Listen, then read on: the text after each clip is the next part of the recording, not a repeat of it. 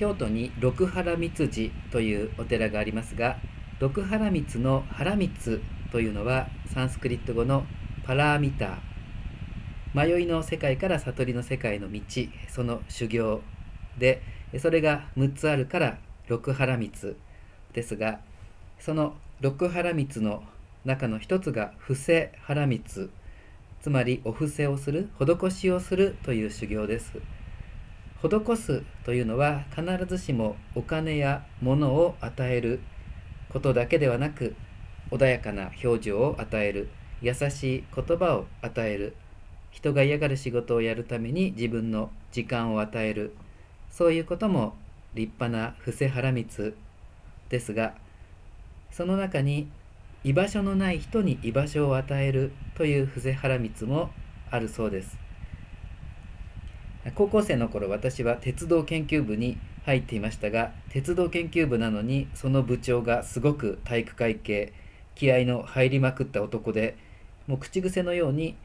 いてもいなくても同じだったらいない方がマシなんだよ。そんな風に怒鳴り散らしていましたが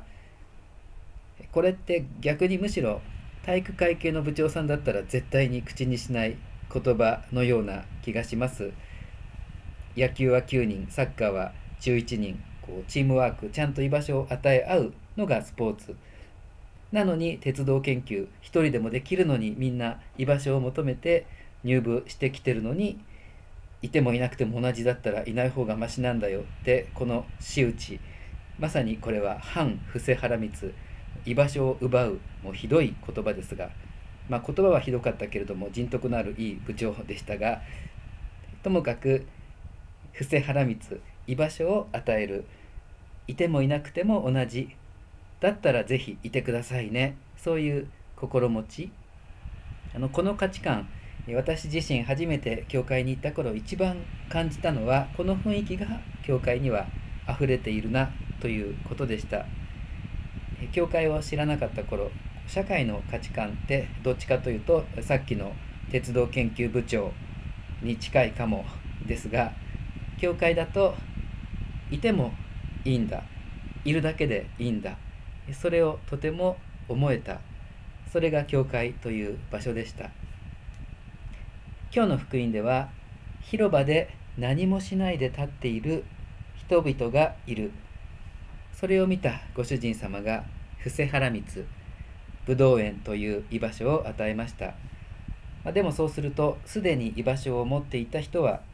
他の人も居場所をもらうと何か自分が損をした気分になって妬んでしまう。でも実は全然損なんかしていません。居場所のない誰かに居場所が与えられる。それはこの私にとっても全宇宙にとっても損どころか徳徳です。それは腹密迷いから悟りへの素晴らしい道ですし自分が損をした不平等だなどという次元をはるかに超えた宝物です。友よ、あなたに不当なことはしていない。私はこの最後のものにもあなたと同じように支払ってやりたいのだ。今日のご主人様の言葉です。みんなに居場所があることはみんなの大きな喜び、私にとっても大きな喜びです。